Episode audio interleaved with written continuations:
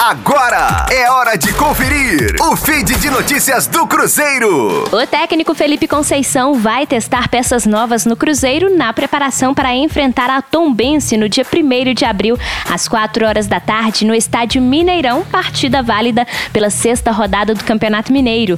O Cruzeiro terá pelo menos dois desfalques, já que o lateral esquerdo Matheus Pereira e o zagueiro Eduardo Brock foram expulsos no jogo contra o América. Na lateral, a opção de Conceição é a Alan Ruschel, que foi utilizado no meio-campo diante do Coelho. No setor defensivo, o treinador volta a contar com Manuel recuperado de desgaste muscular.